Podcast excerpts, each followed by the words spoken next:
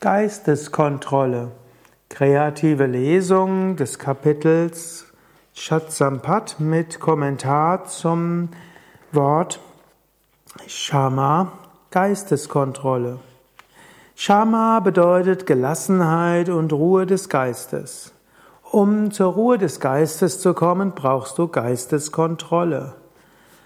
Indem du dir bewusst bist, welche Wünsche, welche automatisierten Reizreaktionsketten in dir vorgehen, kannst du dir vornehmen, das zu beherrschen. Zunächst sei dir bewusst, welche automatisierten Wünsche, Emotionen in dir entstehen, wie du auf Reize reagierst, wie du Reizreaktionsketten hast. Das ist der erste Schritt für Ruhe des Geistes. Das ist der erste Schritt für die Geisteskontrolle. Danach reagiere nicht darauf. Halte deinen Geist tief im Herzen. Gestatte deinem Geist nicht, sich mit den Sinnen zu verbinden und nach außen in die Sinnesobjekte, in alte Furchen zu gehen. Übe Geisteskontrolle. Halte deinen Geist in der Quelle. Geisteskontrolle ist eine wichtige Voraussetzung für einen Aspiranten. Geisteskontrolle ist aber nicht so leicht. Aber wenn du wirklich tief meditieren willst, wenn du Gott verwirklichen willst, dann ist Geisteskontrolle eine wichtige Voraussetzung.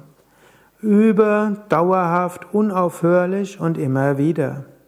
Sei dir bewusst, du kannst bestimmen, was du tust und was du nicht tust.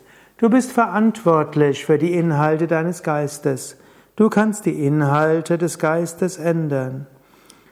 Der, die Buddhi, die Unterscheidungskraft, der Verstand, kann bestimmen, was in deinem Geist für Inhalte bleiben.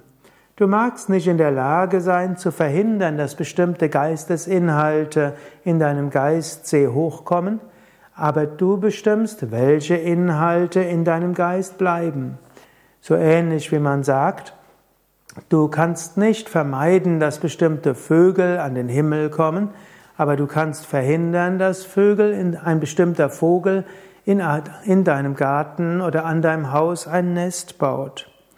In diesem Sinne bedeutet Geisteskontrolle zu verhindern, dass automatisiert auftretende Gedanken und das schon vorhandene Neigungen ein immer stärkeres Netz, Nest bekommen. Du befiehlst letztlich den Organen der Handlungen und der Wahrnehmungen. Du bist der Herrscher über deine Stimmungen, über deine Emotionen, über deine Wünsche. Überwinde deinen Geist und dann werden auch die Sinne, die Indriyas bezwungen. Letztlich kannst du Sinnesbeherrschung nicht vollständig üben, wenn du nicht Geisteskontrolle übst. Wenn ein Mensch Geisteskontrolle gut geübt hat, dann geht Dharma, die Sinnesbeherrschung von selbst. Beides gehört zusammen, Sinneskontrolle und Geisteskontrolle. Übe beides. Sei dir bewusst, wie wichtig es ist, Sinneskontrolle und Geisteskontrolle zu üben, Praktiziere die richtigen Methoden, so wirst du glücklich sein, meditieren können und wahrhaftes Mitgefühl und Liebe üben können. Was hält Menschen von Mitgefühl und Liebe ab? Kränkungen, Wünsche, Egoismus, die Versuchungen der Sinne und immer wieder das aus dem Gleichgewicht gebracht werden.